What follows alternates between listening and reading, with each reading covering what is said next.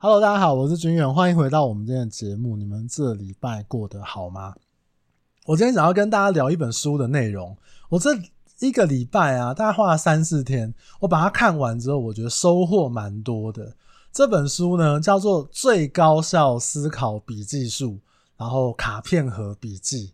那为了好跟大家好好聊这个话题呢，然后我也邀请了我一个朋友，然后我们来一起讨论这件事情。然后希望能够对收听的你们呢有一点帮助。这样，哎、欸，跟大家打个招呼吧。好，Hello，大家好，我是宜华。你为什么突然讲话突然有点别扭的感觉？我是第一次录，很紧张哎。第一次很紧张，是不是？对啊。好啦，那我想先问你一下，你因为我们讲到笔记这件事情的时候，你对笔记的概念是什么？你什么时候会用到笔记？笔记哦，嗯，但是学东西的时候，学东西会用到笔记，所以你是那种上课老师在讲，或者是我们上上班可能开会有什么重点，你就是会随手把它写下来。你有这个习惯吗？有啊，要要把它记起来，不然呃可能怕忘记。那我问你，你你的笔记是长什么样子？笔记长什么样子？对，就是跟老师写的一模一样，跟老师写的一模一样，就是照抄就对了。哦，照抄就对了。那如果比如说你今天看书呢？你看书，那你的你会在上面去涂涂，比如拿荧光笔去把它写下来，还是怎么样吗？哦，我会比较常用荧光笔把它画下来。荧光笔把它画下来。对。那为什么你要画下来？就觉得这是一个重点啊。之后再回去翻的时候就可以看重点就好。那你摸良心说，你看的书里面，你真的有回去看那些荧光笔吗？会耶。如果真的有需要再回去看那本书的话，我觉得那个字。那你真的有需要真的会去看那本书吗？有几本会，因为觉得几本是比较，因为我比较喜欢看那个。励志的书，你不是都看《鬼灭之刃》吗？没有啊，那是我不要看励志的书。好啦，所以我先讲一下，大部分人的笔记应该都跟你一样，或跟我一样，就是哦，我今天上课学到什么，然后把重点抄下来。那或者是我在看书、看呃各种资讯来源的时候，然后或者是报章杂志啊、媒体，嗯、我可能就用荧光笔或者在旁边，我把一些重点我把它标注出来，这样子。嗯，那这本书其实一开始就想要告诉你。我们刚刚这些习惯都没有错，但是呢，因为我们来自于我们从小学习的一个误区，就是填鸭式的教学，还有硬背死背的方式，所以这个方式我们小时候要考试，比如说小时候哦，我要写笔记的时候，老师就说这边会考，大家把它记下来。对，我相信读书你应该也有这样经验吧？这边很重要哦，你们要把它写下来哦，你们不要在那边放空哦。对不对？对。那我们从小就是被训练说，哎、欸，你今天这个很重要，叫你写下来；这个很重要，叫你写下来。这个不就是一个填鸭式吗？我告诉你，这边这个会考，所以要写。那另外一个就是，我们学的很多东西都是硬背死背的。嗯，对，这个公式，哎、欸，我跟你讲，你就把它背下来，考试的时候会用到。对，没错。对，那这个习惯呢？因为我们说真的，我们华人的这个。学习思维，或者是我们的学习环境，真的就是就这个状况嘛？那所以这个习惯被我们带到我们长大的人生。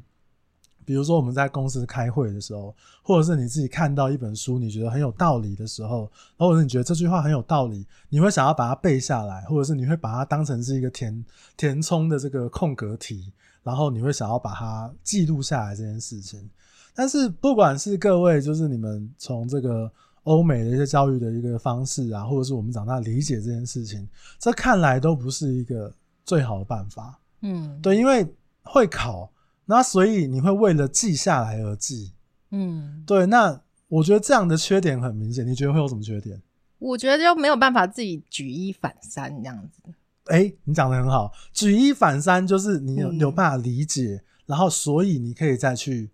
发挥在更多的地方嘛，嗯，对，而且随着我们的年纪越来越大，最现实的就是我们记忆力是会消退的。对，你硬背死背的这些东西，你小时候有背过什么东西吗？背过课文。背课文哦。对，我小时候有背过那个《唐诗三百首》，你知道吗？呃，我知道啊。那结果我现在只会脏话三句话，脏话倒是讲的挺溜的，什么唐诗倒是。嗯但是我觉得小时候背东西，它有一个潜移默化的过程，只是我们也不得不面对现实。我们的年纪渐长的时候，我们记忆力一定会有消退，嗯，都会下降。你还记得你昨天早上吃什么吗？要想一下。哎、欸，我完全忘记、欸，哎、欸，忘记哦。对啊，昨天早餐、前天早餐我吃什么我都搞不清楚了。嗯，那 当然记忆这件事情，或者是笔记，就是为了想要把重要的事情记录下来嘛。那所以他讲了一个概念，就是比如说存钱。你存钱，大家想要省钱存钱，是不是都会想说，好，那我要记账，我要知道钱花在哪里，我要知道我钱怎么用的。嗯，对。那对于一些知识啊，或者是说可能对于这个呃我们想要理解的事情来讲，其实也是。如果无依照我们之前的笔记习惯的话，常有可能常常就是这一本记一点，那一本书记一点，然后今天用手机赖，然后打下一些记录记一点，然后想说下次诶、欸、我要存到云端又记一点。你有那种你有那种呃笔记分散在四面八方的感觉？有啊，到处都是。然后真的会再回头看吗？对，所以这个显然就是怎么样，你知道吗？乱记一通。对，所以呢，他在这本书里面分享了一个核心的概念，就是这个作者他使用了一种叫做卡片盒笔记法。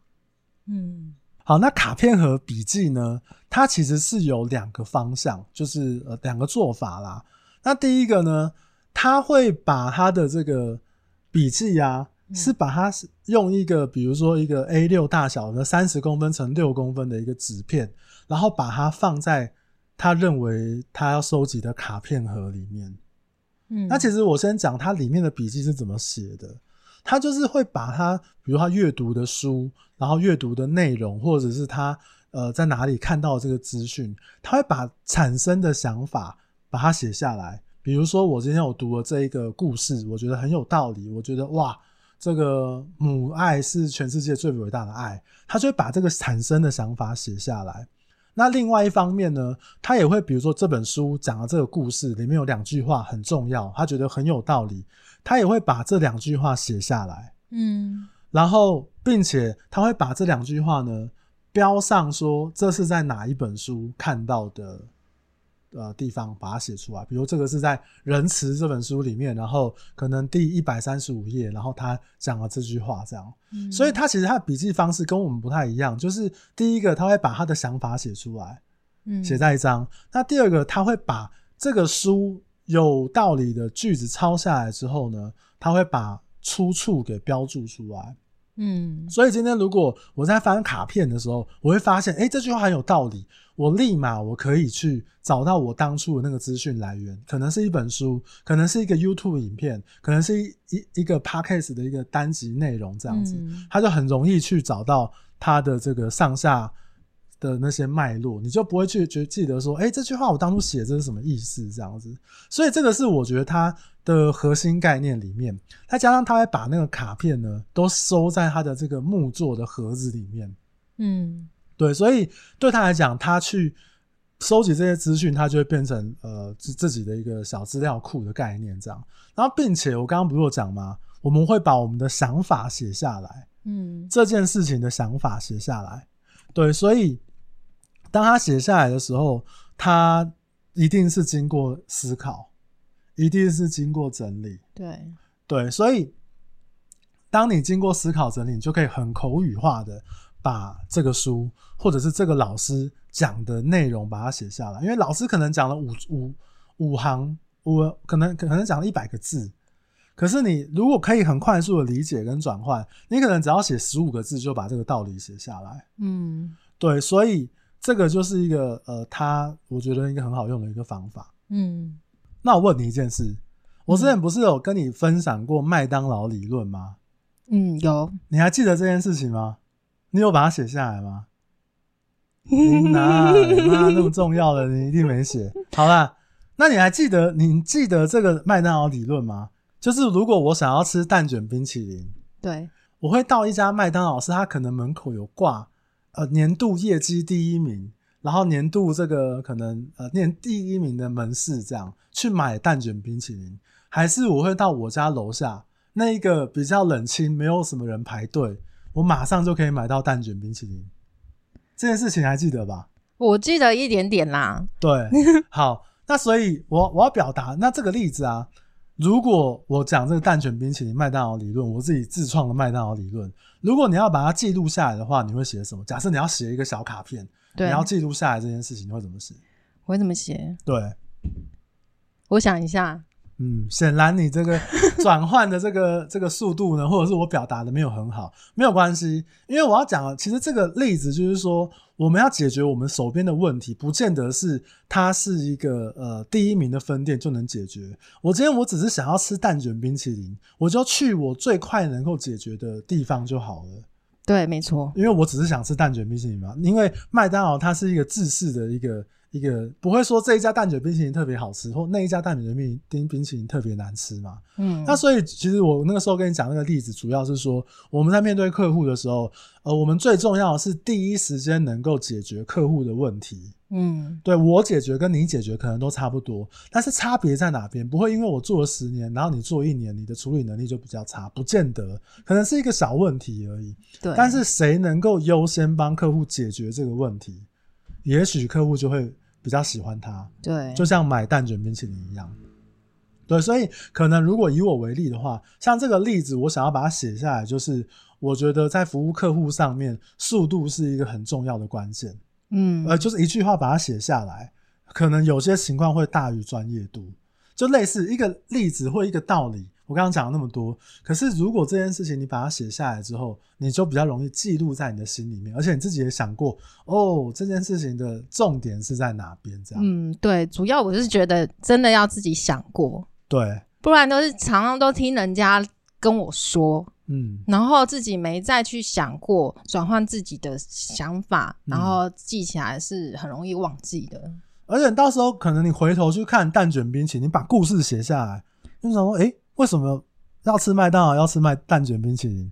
我不能吃薯条吗？嗯，对，对不对？好啦，那卡片盒笔记的第二个步骤呢？我刚刚不是讲吗？他会把那个盒子里面放下他写了很多的这个小卡片，嗯，很多的重点，他的想法还有出处这样子。所以当他收集到可能呃有好几盒这样子笔记盒的时候啊，他会做一件事情呢，就是他会把想法。去做一些串联，嗯，比如说服务这件事情是呃，有速度有时候是比较重要的。那他下次可能又想到了一个服务速度的一个例子或是一个故事的时候，他会帮把这两个资料呢做一个连接。比如说今天这这个道理是我讲的。嗯，那可能明天或后天，哎、欸，上上经理还是谁也讲了一个类似的道理，嗯，那可能意思是相同，你就觉得很重要。那你不是都写在小小卡片吗？对，他就会把那个小卡片放在一起。哦，他会把它夹在一起，对，或者把它放在后面。哦，对，比如说我今天我看了一本书，嗯、他也是在讲哦，比如说这个速度，服务速度这件事情是很重要的，甚至比专业力还重要。嗯、今天这是这本书的内容，然后。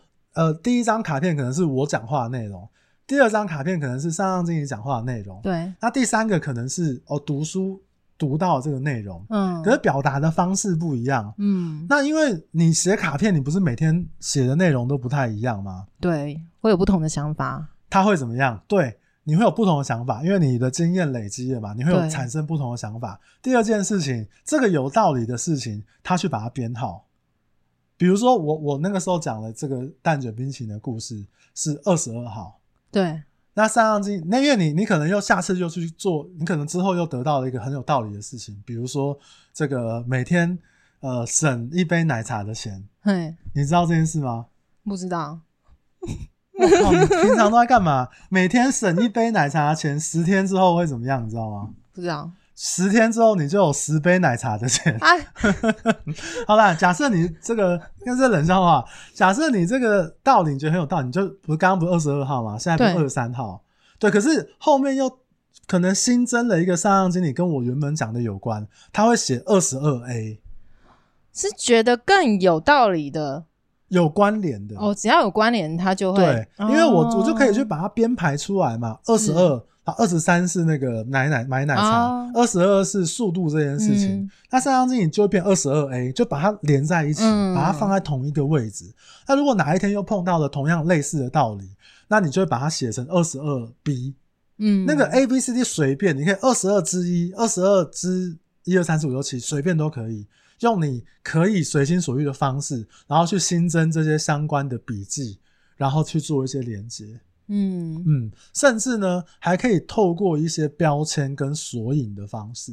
嗯，对，比如说，呃，我讲存钱好了。我们今天假设，假设我们今天要做一集 podcast 是讲存钱这件事情。是，那你可能今天一个 A 跟你说，存钱就是要节省、开源。啊，不，钱存钱就是要节流。嗯，对。那 B 可能跟你说，就是要开源，要多赚一点钱。那 C 可能跟你说，哦，就是他会把一些日常的消费怎么样可以去做节俭。对。然后 D 可能就是他觉得怎么样可以去做多做一些被动收入，或者是新增一些小收入这样子。嗯，这四个概念都很好。可是你不同天累积下来的，你的笔记就会乱七八糟的。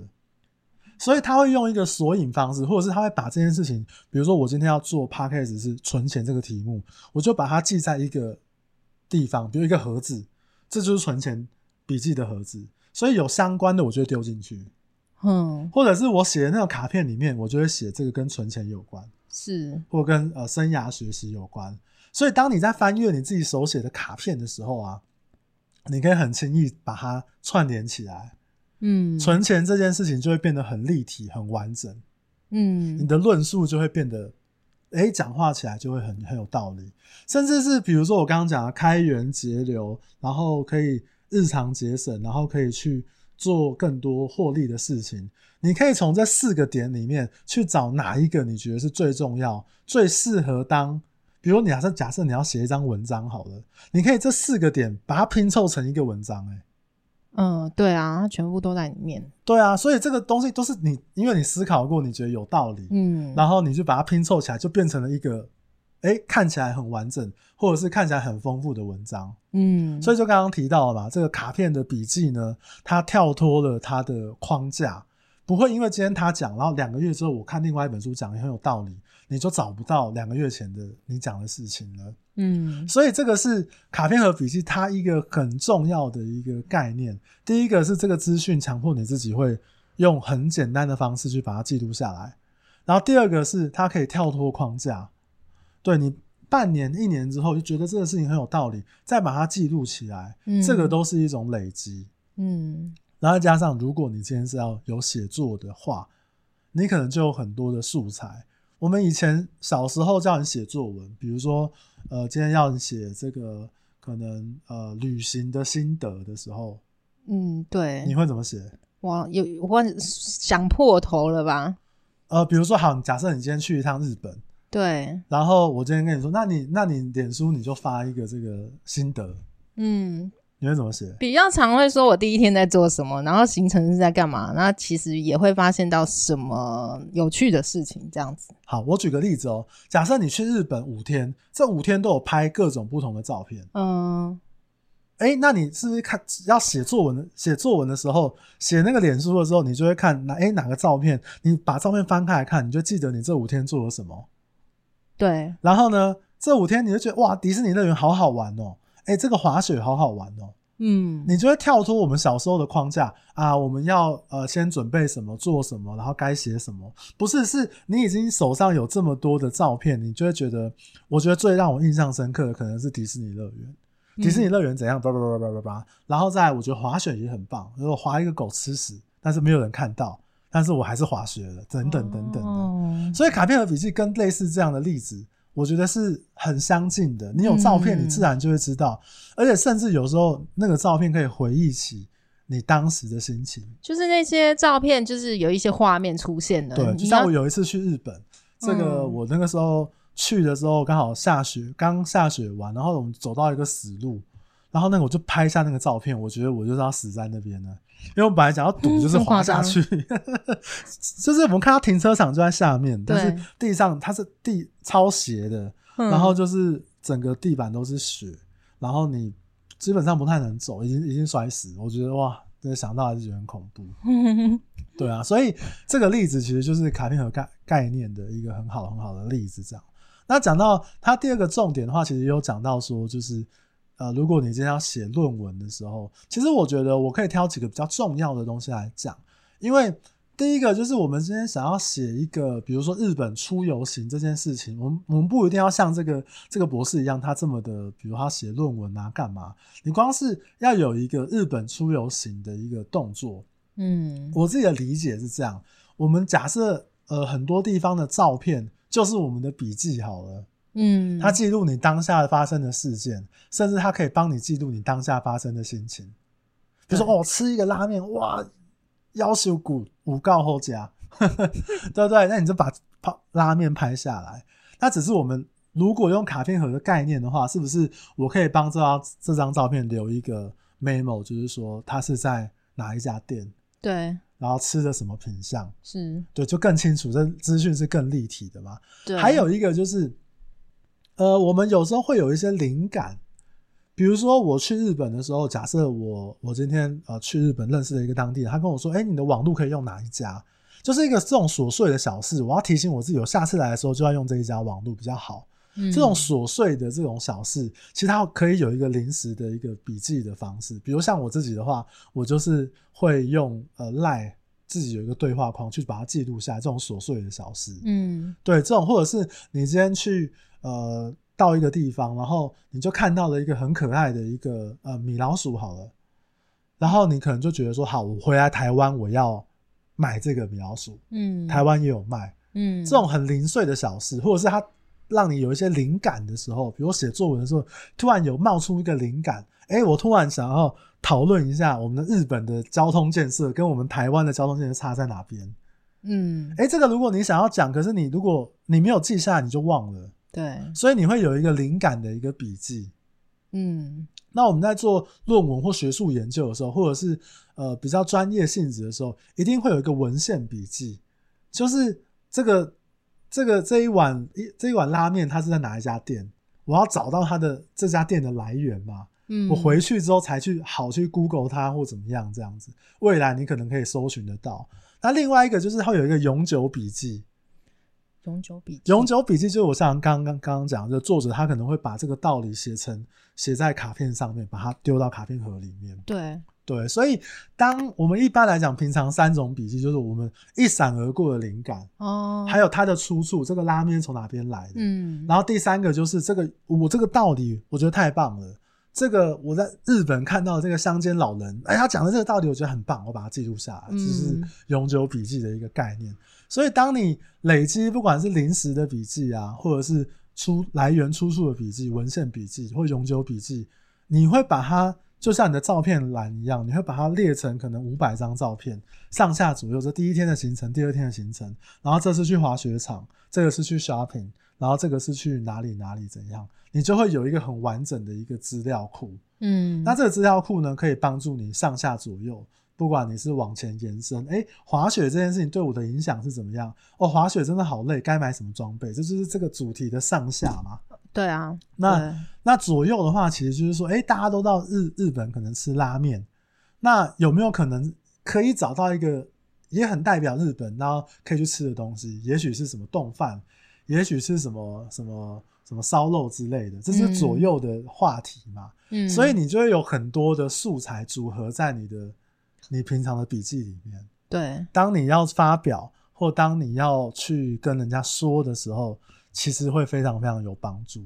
哦，对，是这个概念很清楚吧？对啊，就是也就都集中在一个盒子里面，需要的时候就去翻。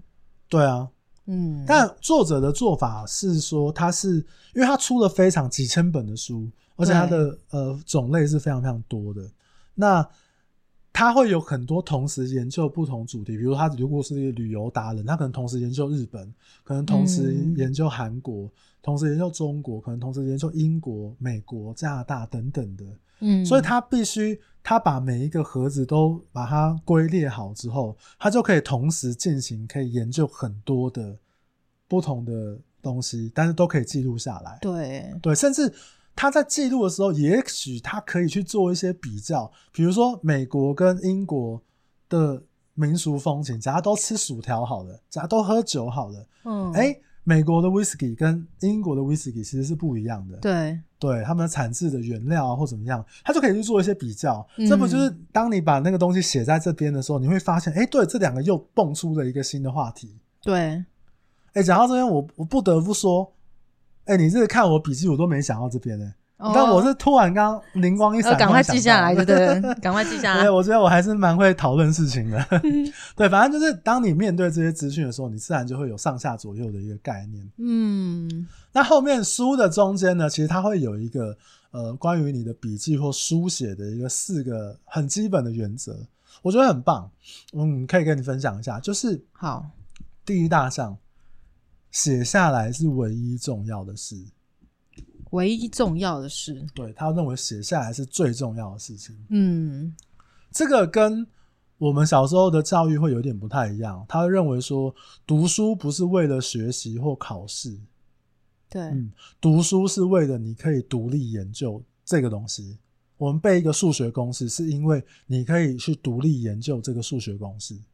嗯，我们今天去学这个呃历史，是因为我们希望有有需要的时候，我们可以去独立研究历史这个事件。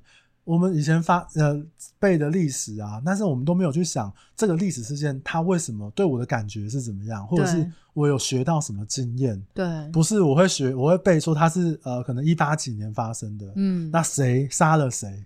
对，谁抢谁的王位？然后因为考试会考。对。对，所以我觉得小时候那个学习其实有点悲哀啊，但是很感谢这本书，让我们大人的学习应该是要更有想法的。嗯，然后，呃，再来就是因为你要写下来是最重要的事情，其实我觉得会有一个很大的帮助，就是因为可能老呃你在那个书里面，或者是老师他讲了一百个字里面，假设你要快速的写下来，你可能只需要十，只能用十个字，所以你会快速的去区分。有一些看起来不错，对，还有一些它真正优质的论点，嗯，对，因为你同时要思考，你同时要去把去芜存菁，把最真实或者是你的想法写下来的时候，你就会训练自己可以快速的去思考。哦，对，甚至是比如说我跟你讲蛋卷冰淇淋，你就会想到麦当劳那个事情。对，对，所以最重要的呢，就是蛋卷冰淇淋。去楼下买就好了。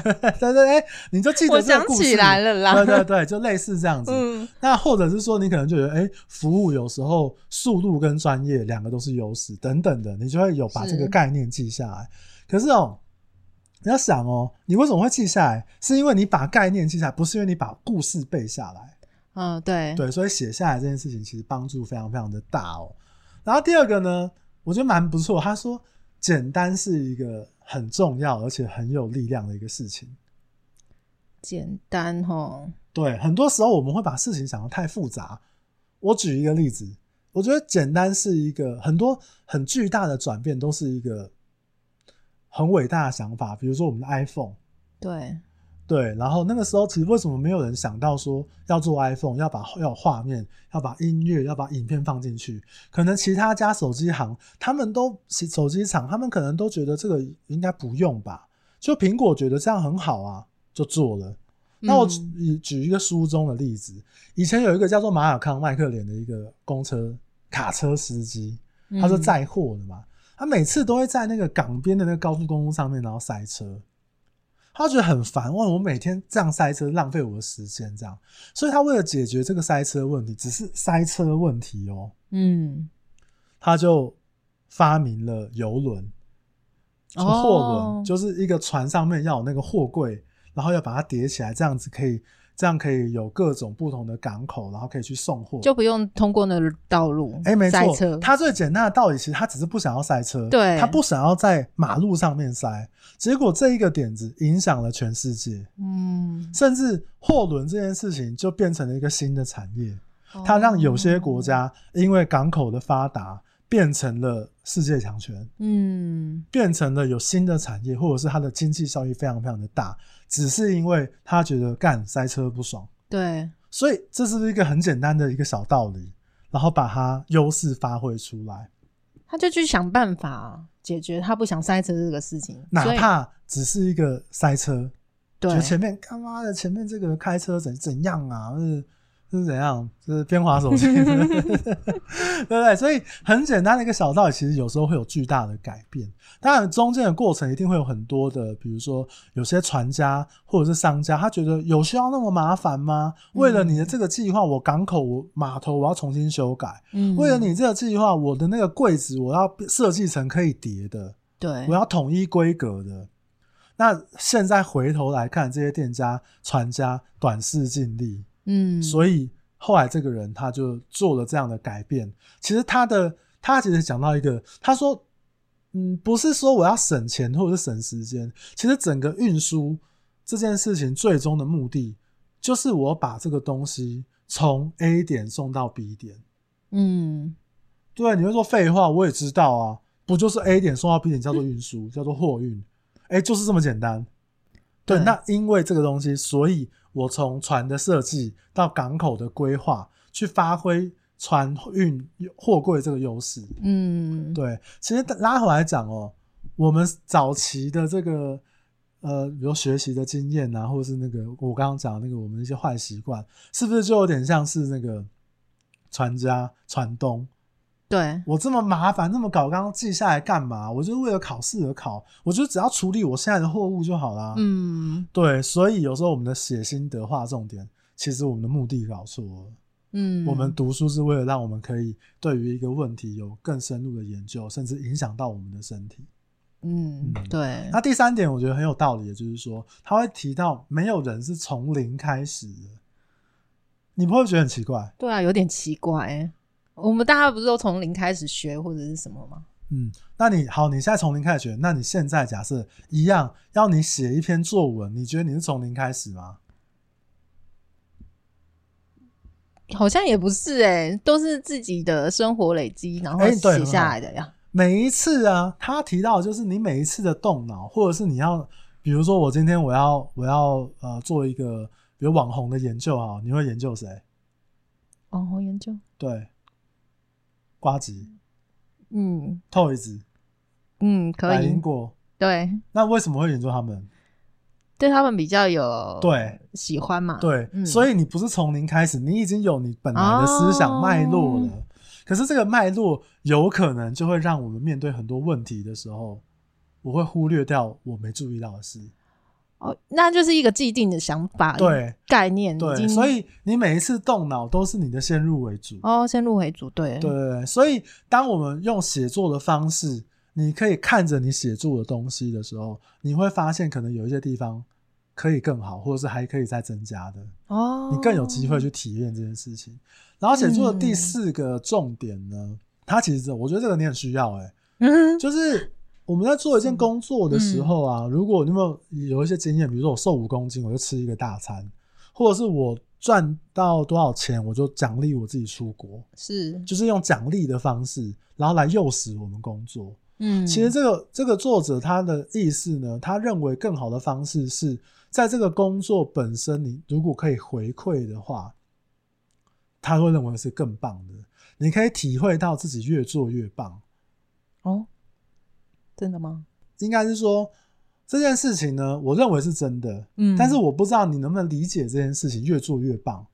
嗯，因为每一个人就像我讲的，都有先入为主的概念。对，对我来讲，如果你今天真的用卡片盒去做笔记的时候，你光看那些笔记，你不是越来越棒了吗？你学到的东西不是越来越多了？嗯，对，这是不是越做越棒？嗯，是。然后用在你的工作上面，是不是呃，比如说速度这件事情，提升了你工作的速度，提升了客户的感官，这是不是越做越棒？嗯，是。可是你可能不觉得棒，你可能觉得应该的，但是其实你、哦、你把它记录下来，你可以看到你自己成长的那个过程跟轨迹。哦，对，理解。嗯、而且我们很多的这个越棒是跟别人去比较的，今天那个谁做的很好，他他怎么样，我怎么样，我好像没那么棒，这不对。嗯，是要从自己对自己的理解，我们有没有记录下来，觉得很棒？我们到底收获得到什么？嗯，这才是内在的一个呃，我们他像书中讲的是一种成长型的心态。哦，我更重视我的成长，这样子。所以这个其实他书里面的内容，其实有时候跳脱那个笔记内容，我觉得非常非常值得推荐给各位。这样，是，嗯，所以我们刚刚讲了嘛，就是卡片和笔记的概念，然后还有我们其实想要说书写的一些步骤，还有我刚刚讲的就是四大的基本原则，可以说是这本书大半部分要讨论的一些事情，是不是很棒？嗯，我觉得很有帮助，诶，对，就是把自己呃想法里面的一些琐碎的事情都记录起来，就是有灵感的啊什么。或者是觉得很棒的一句话，很有帮助的一句话，嗯，写下来对、所以我觉得像我之前跟你分享过嘛，你就有一个问题的时候，我可以把每天有时候想过什么念头，我把它记录下来。对。对，有正的有反的念头，我要不要继续做这个工作？我把它记录下来。当我累积一定数量，回头来看的时候，我才会记得是什么原因让我不喜欢这个工作，是什么原因让我喜欢这个工作。嗯，至少有一个，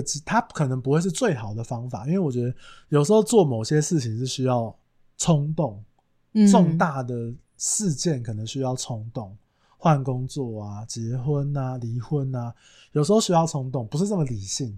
但是我只能说，这个事情是让你有一个机会去看看自己，不要忘了自己曾经想过的东西。嗯，对。那当然，这个书的内容非常非常推荐各位可以去看。我觉得还有很多很实用的概念可以用在我们的生活、我们的学习或我们的日常的这个呃生活这样子。那你可能会讲，我不是我不是说他写那个卡片吗？对。你知道这个作者哦，他。大概卡片盒里面有九万条笔记哦，这么多！你觉得九万条要写多少？写多少？对，你要写多久？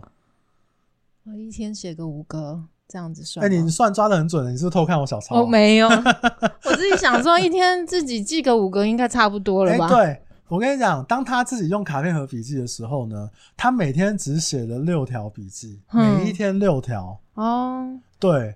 那其实我就会想到一个最小努力原则，因为就像我跟你讲，很多事情其实最快的速度是均速。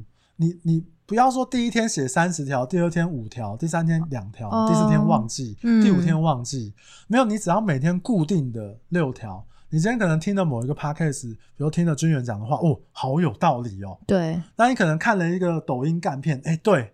正道的光 是很 重要的，或者看了一个影片很有感触，把它写下来，让它，尤其是这种快速影片，可能刺激你。但是如果你有想法的话，把它写下来就是一条。它是每一天到了晚上夜深人静的时候才写吗？你遇到就写下来哦。我认为遇到的写你才不会忘记。哦、对啊，对。而且他提到一个这个呃，其实你你每天这样子累积下来，一年三百六十五天，嗯，一天你写个五条就一千多条嘞。对啊，对，十年就一万多条嘞。嗯，对不对？所以不要小看这个累积这种这种复利概念的这种这种方式。所以我觉得这个东西很棒。然后第二个是他认为写作笔记的时候，这个卡片盒呢，其实是一种外外脑思考的概念。外脑思考，对。我，你你可以理解什么是外脑思考吗？哎、欸，不太理解，你再讲一次好了。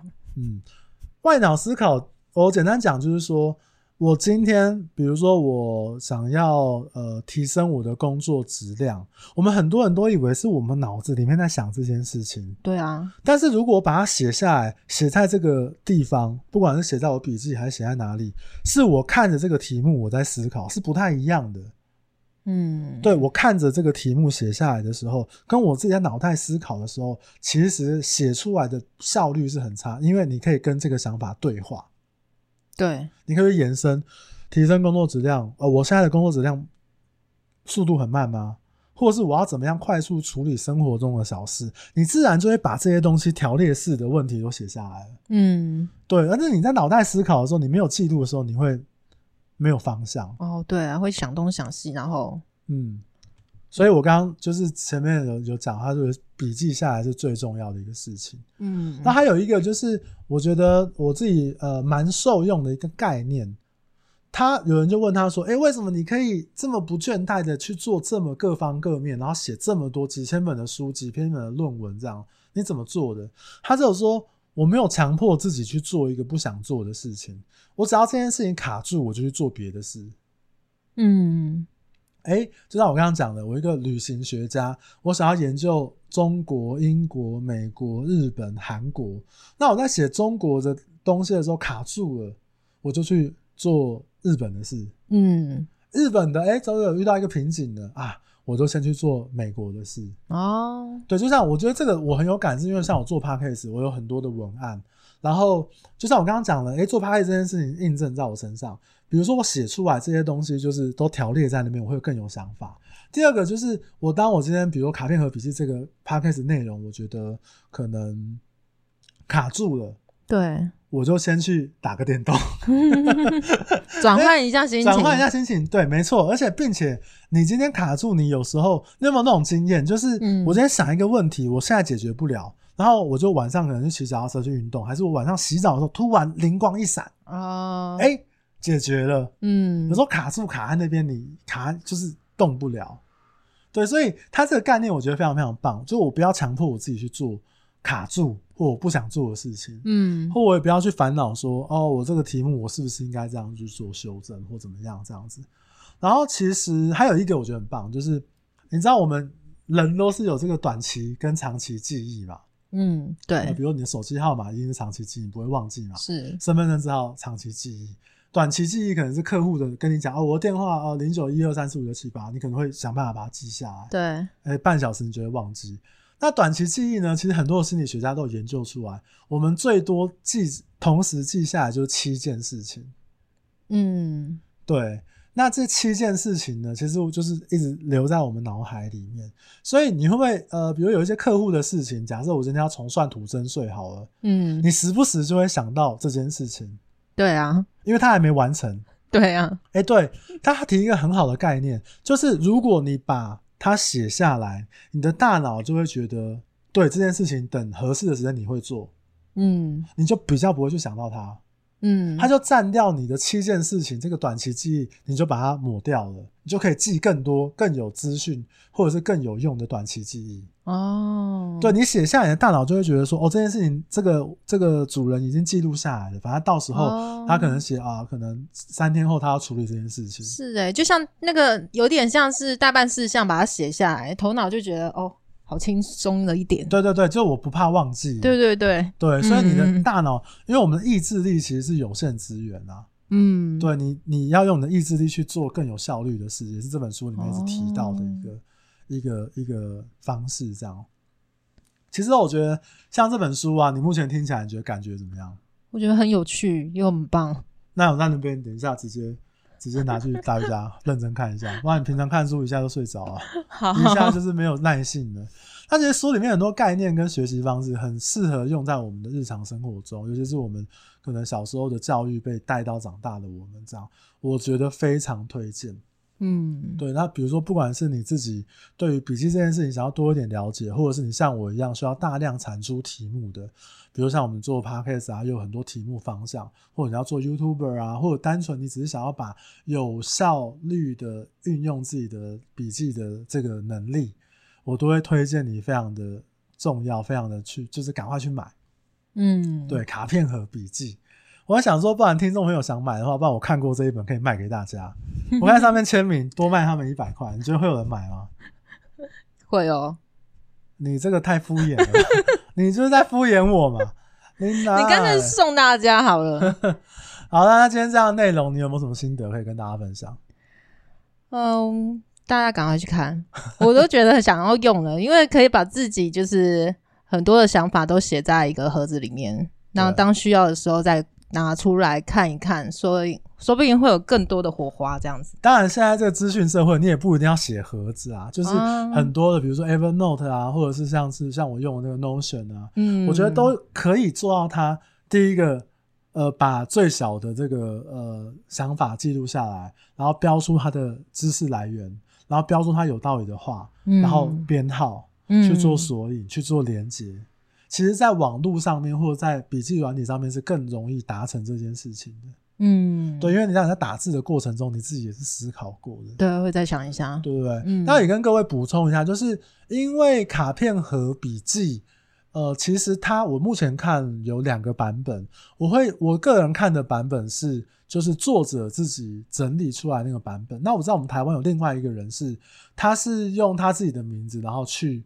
把卡片和笔记的概念写出来，那我是看作者的版本，我认为应该比较贴近作者的意思。